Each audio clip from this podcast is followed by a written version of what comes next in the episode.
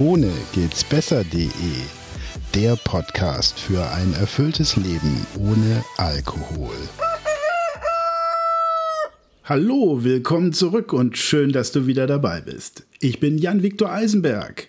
Wir wollen mit dem Podcast Ohne geht's besser Menschen ansprechen, die merken, dass sie eine Herausforderung mit dem Thema Alkohol entwickeln.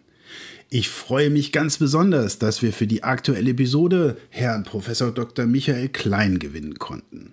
Auf Herrn Klein bin ich aufmerksam geworden, als ich für andere Episoden von ohne geht's besser.de recherchiert habe. Er ist nämlich der Herausgeber der Webseite addiction.de. Eine tolle Seite. Hier trägt er wirklich interessante Informationen zum Thema Sucht und Abhängigkeit zusammen. Eine wahre Fundgrube.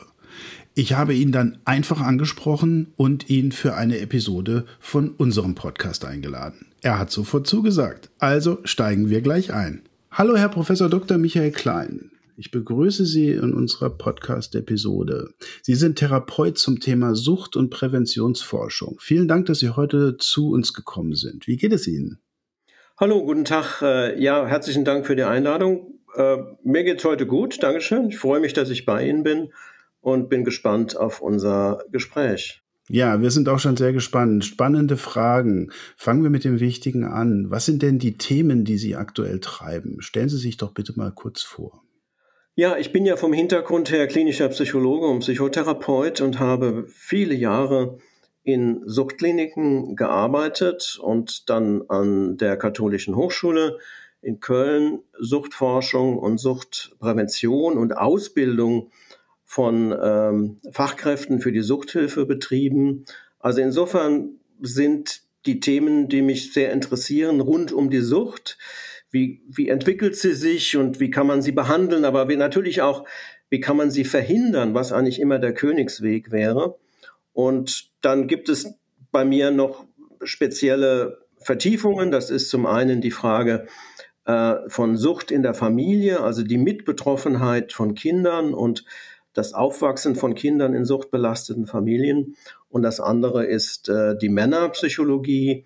Das passt natürlich auch gut zur Sucht, weil die meisten Suchtkranken, drei Viertel aller Suchtkranken bei Alkohol und Drogen und Glücksspielsucht sind ja Männer. Und da muss dann natürlich auch irgendwie etwas Männerspezifisches dazu führen, dass wir so viele äh, suchtkranke Männer haben. Sagen Sie, jetzt kommen viele Menschen wahrscheinlich zu Ihnen mit einem, mit einem Suchtproblem. Die wissen am Anfang vermutlich gar nicht so genau, wo sie stehen. Bin ich jetzt süchtig? Bin ich nicht süchtig? Viele ahnen es schon, dass da ein Problem mit Ihnen unterwegs ist. Was ist denn so der typische Weg in die Sucht, den Sie bei Ihren Kandidaten und Patienten erleben? Ja, es ist eigentlich immer wieder ganz erstaunlich, äh, wie Menschen in eine Sucht geraten und Betroffene sagen das dann auch, wenn sie in Therapie sind, dass die Entwicklung der Sucht schleichend verläuft und dass man es, wenn man es dann erkannt hat, oft nach vielen Jahren äh, im Nachhinein, dass man es dann erkennt, wie es gelaufen ist. Und das ist natürlich ein psychologischer Prozess, ähm, der dort im Hintergrund ist, nämlich je mehr Menschen Substanzen konsumieren, um ihre psychischen Probleme oder ihren Stress zu behandeln, desto mehr sogenannte Abwehrmechanismen gibt es. Also desto mehr wehrt sich im Grunde das Selbst des Menschen dagegen, dass er auf so einem Pfad in die Sucht ist oder dass er schon süchtig ist.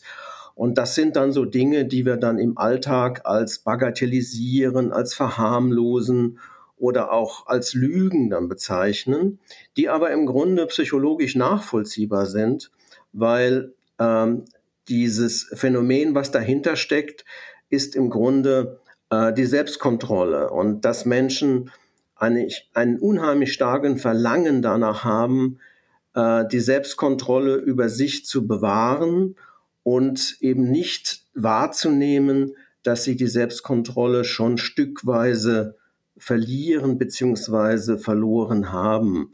Das ist ein Phänomen, was wir dann als Kontrollillusion bezeichnen, auf dem Weg in die Sucht. Und diese Kontrollillusion bedeutet, dass man im Grunde nach Argumenten sucht, dass man die Kontrolle über das eigene Verhalten noch hat.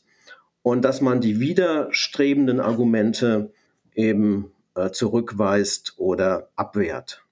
Also so nach dem Motto, ich trinke jetzt Alkohol, das ist unser Fokusthema bei Ohne geht's besser. Ich trinke jetzt Alkohol, weil ich bin ja so angespannt, ich muss ja irgendwie runterkommen, ich will ja die Kontrolle über den morgigen Tag behalten. Sozusagen ein Medikament ähm, angewendet auf ein Symptom für eine nicht vorhandene Krankheit oder die falsche Krankheit? Ja, also man schafft sich sozusagen Begründungen dafür, dass man dieses Verhalten zeigt. Ne? Also zum Beispiel, ich arbeite ja so viel, ich bin so gestresst oder es schmeckt mir gut äh, oder, oder, oder. Also die Zahl der, der Selbstlegitimierungen, die Menschen da bilden, die ist äh, sehr, sehr groß. Ne? Und die, diese Selbstlegitimierungen, also diese Erlaubnisse zum Konsum, äh, die äh, verschleiern dann sozusagen den, den, die, den realen Status, dass man zum Beispiel die Mengen schon nicht mehr kontrollieren kann in bestimmten Situationen, dass man mehr konsumiert, als es einem gut tut, dass man schon negative Folgeerscheinungen hat, etwa im Bereich Familie, Partnerschaft äh, oder Arbeitswelt und äh, dass man diese negativen Folgeerscheinungen dann eben ab, vor sich selbst abwehrt. Ne? Es gibt diesen wunderbaren Satz, von dem Nobelpreisträger Richard äh, Feynman, das ist einer der größten Physiker des 20. Jahrhunderts. Und der hat, obwohl er kein Psychologe war, im Grunde da eine ganz wichtige Erkenntnis ähm, dargelegt, nämlich, dass es keinen, dass es keine Person gibt, die wir so sehr und so gut betrügen können wie uns selbst. Und da steckt natürlich ganz viel Wahrheit dahinter und gerade bezogen auch auf diesen Suchtentwicklungsprozess ist äh, das eben sehr wahr und sehr richtig. Und von daher ist es so, dass Suchtkranke im Grunde diesen Prozess erst in die Sucht erst relativ spät erkennen und reflektieren können. Wie komme ich denn, wenn ich jetzt merke, dass ich in diese Suchtfalle gelaufen bin, wie komme ich denn jetzt am schnellsten wieder raus? Ja, das ist eine gute Frage, weil vor allen Dingen sollte es schnell gehen, bevor zu viele Schäden passiert sind, sowohl psychosozial, also Kinder, Familien bezogen, als auch körperlich. Ne? Und dazu brauchen wir eigentlich eine viel offenere ähm, gesellschaftliche Atmosphäre in Bezug auf das Thema Sucht, also eine Entstigmatisierung, eine Enttabuisierung dieses Themas, damit Menschen eher bereit werden, auch aus so einem Suchtprozess schnell wieder auszusteigen. Ähm, und das ist schon schwierig genug, da auszusteigen. Und in unserem Suchthilfesystem ist es ja so, dass Alkoholabhängige im Schnitt zehn Jahre brauchen, bis sie zum ersten Mal Kontakt mit dem Suchthilfesystem bekommen. Ne? Und das hängt natürlich mit ganz vielen diesen, dieser Abwehrprozesse zusammen, aber auch mit der Stigmatisierung des Themas. Ne? Von daher, wir brauchen eine sensibilisierte Öffentlichkeit, aber wir brauchen natürlich auch die Motivation und die Bereitschaft des Einzelnen, äh, sich da auch kritisch zu hinterfragen und im Grunde sich selbst äh, genau anzugucken. Das ist nicht immer so einfach. Das gelingt vielleicht dem Einzelnen, wenn er sich quasi vor dem psychologischen Spiegel stellt. Aber es gelingt eben viel besser in Kontakt mit anderen, äh, mit wirklich, mit, mit Menschen, denen, mit denen wir wirklich freundschaftlich verbunden sind und auf die wir uns verlassen können. Das ist dann zum Beispiel der Bereich der, Selbst, der Sucht-Selbsthilfe. Und wenn das nicht langt, natürlich dann auch das professionelle System, also die Suchtberatung und am Ende die Suchttherapie. Ja, wir hören das ganz oft in den Selbsthilfegruppen. Zehn Jahre hat's gedauert, bis äh, man festgestellt hat, dass man soweit ist. Und meistens war dann irgendwie ein körperliches Gebrechen dabei, Bluthochdruck oder mhm. man hat Ausfallerscheinungen gehabt. Und dann kam die Diagnose. Alkoholiker. Ähm, und dann natürlich eine unglaubliche Scham und eine Tabuisierung und ein Nicht-Öffnen können auch bei engsten Freunden und in der Familie, weil man war ja vorher wer. Und auf einmal ist man der Alkoholiker. Dabei ist es eigentlich nur eine Krankheit, die man gut behandeln kann, ja. wenn man denn offen ist. Das ist völlig richtig. Also die Scham ist äh, auch nach meiner Erfahrung äh, bei den meisten Suchtkranken und Alkoholabhängigen das stärkste Gefühl, was sie hindert, ähm, mit sich selbst dann in Kontakt zu kommen und sich kritisch zu reflektieren. Von daher helfen natürlich öffentliche Modelle, helfen Entstigmatisierung, hilft Offenheit, weil der Sprung über diese Hürde, äh, die da, das im Grunde psychologisch bedeutet, der, der, dieser Sprung ist schon hoch genug und schwierig genug. Ne? Und von daher denke ich, brauchen wir ganz viele Anbahnungen, die also Menschen helfen, frühzeitig aus der Sucht rauszukommen. Ja, so, ich fasse ganz kurz zusammen. Jetzt sind wir in die Sucht reingeschlittert, wir haben uns damit beschäftigt, die verpassten Chancen sozusagen diskutiert, wir haben darüber gesprochen, wie wir es feststellen und schnell wieder rauskommen. So, und wie klappt es denn jetzt mit der Abstinenz am besten, wenn ich es denn geschafft habe?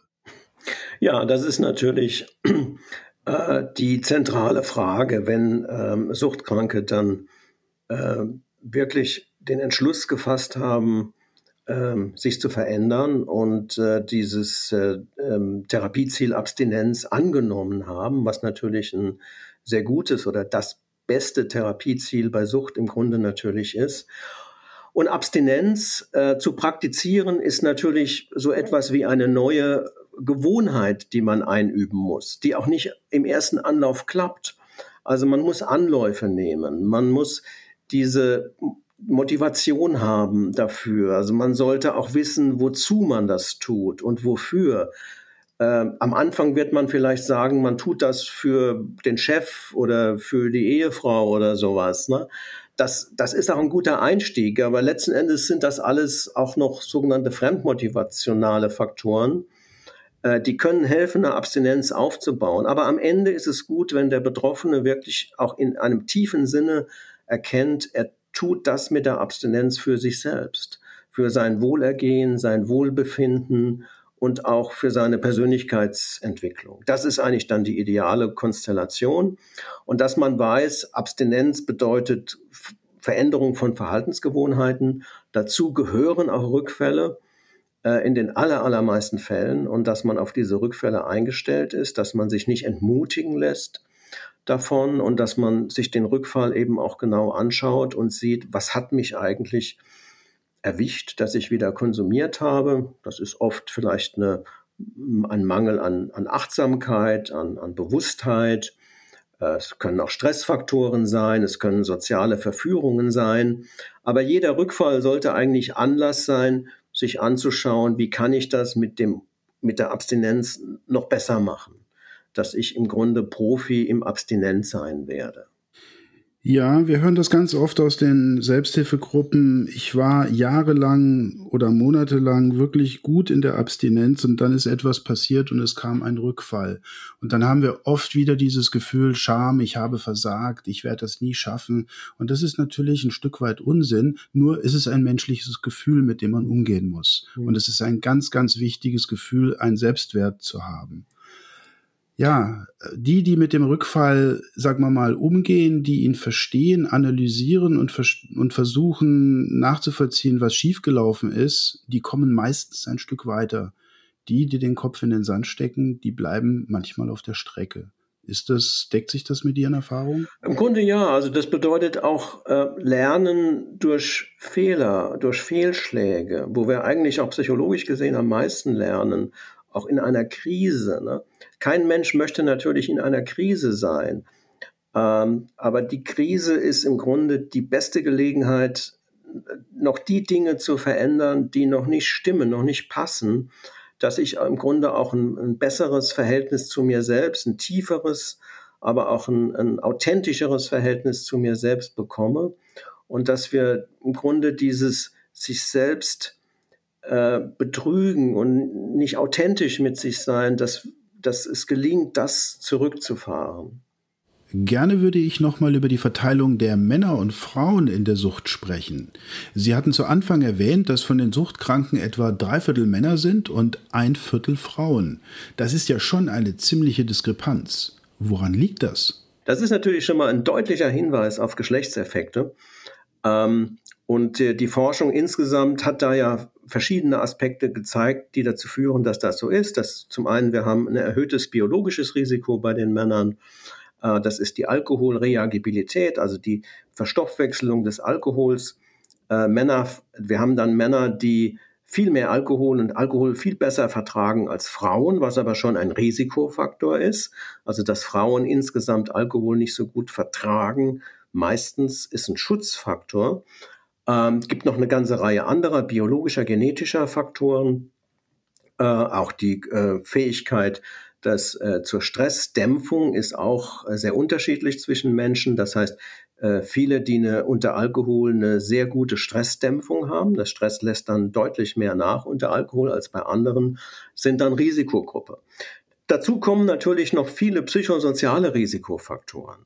Also zum Beispiel der, der Umgang von Männern mit Stress, ähm, die äh, Rollenfixierung auf traditionelle Rollenbilder oder was wir heute immer mehr haben, was noch wenig äh, gesellschaftlich gewürdigt wird, äh, ist eben auch die Abwertung der Männer im gesellschaftlichen Kontext, also die Negativierung des Mannseins, ne, was dann wiederum Stress macht. Wir haben viel mehr Jungen heute, die Schul- und, und Bildungsversager sind. Ne? Das heißt, wir kriegen eigentlich so nach und nach so etwas wie ein Männerprekariat, was sich heranbildet, ne? weil wir haben schon deutlich weniger Jungs, die Abitur machen als Mädchen und die dann auch im, im Berufsweg äh, äh, versagen oder auch Versagung erleben, das sind natürlich alles wieder Elemente und Auslöser für Alkohol und Drogenkonsum. Äh, und von daher wird sich äh, der Anteil der Männer bei den Suchtkranken mit Sicherheit nicht verringern. Ich fürchte sogar eher, dass er zunehmen wird, äh, weil wir diese zunehmenden psychosozialen Stressfaktoren für Jungen und junge Männer haben. Ja, ist nachvollziehbar. Was würden Sie uns der Gesellschaft empfehlen, damit es vielleicht nicht so schlimm wird, wie gerade beschrieben? Naja, ganz wichtig ist natürlich ähm, die gesellschaftliche Offenheit, die ähm, Entstigmatisierung, die Enttabuisierung. Aber was wir ganz sicher brauchen, ist, dass wir auch wieder Formen bekommen, positiv über Männer und Männlichkeit zu sprechen. Dass nicht suggeriert wird, dass das alles nur toxisch und negativ ist, und dass deshalb eben junge Männer sich im Grunde schon automatisch abgewertet fühlen oder äh, zweitklassig fühlen und dass eben auch ihre Art und Weise, ihre Geschlechtsidentität zu zeigen und zu entwickeln, Akzeptanz erfährt. Das fängt schon im Kindergarten an mit Jungs, die eben die aggressiver sind, dann über Schule und, und Ausbildung geht das weiter, äh, dass dieses äh, Bildungssystem, das wir haben, dass das einfach mehr Empathie auch braucht für Jungs in ihren spezifischen Verhaltensweisen. Und äh, da sind wir weit von weg. Äh, und das ist natürlich auch ein massiver Risikofaktor für negative psychische Entwicklung, jetzt speziell eben von Jungs oder von jungen Männern.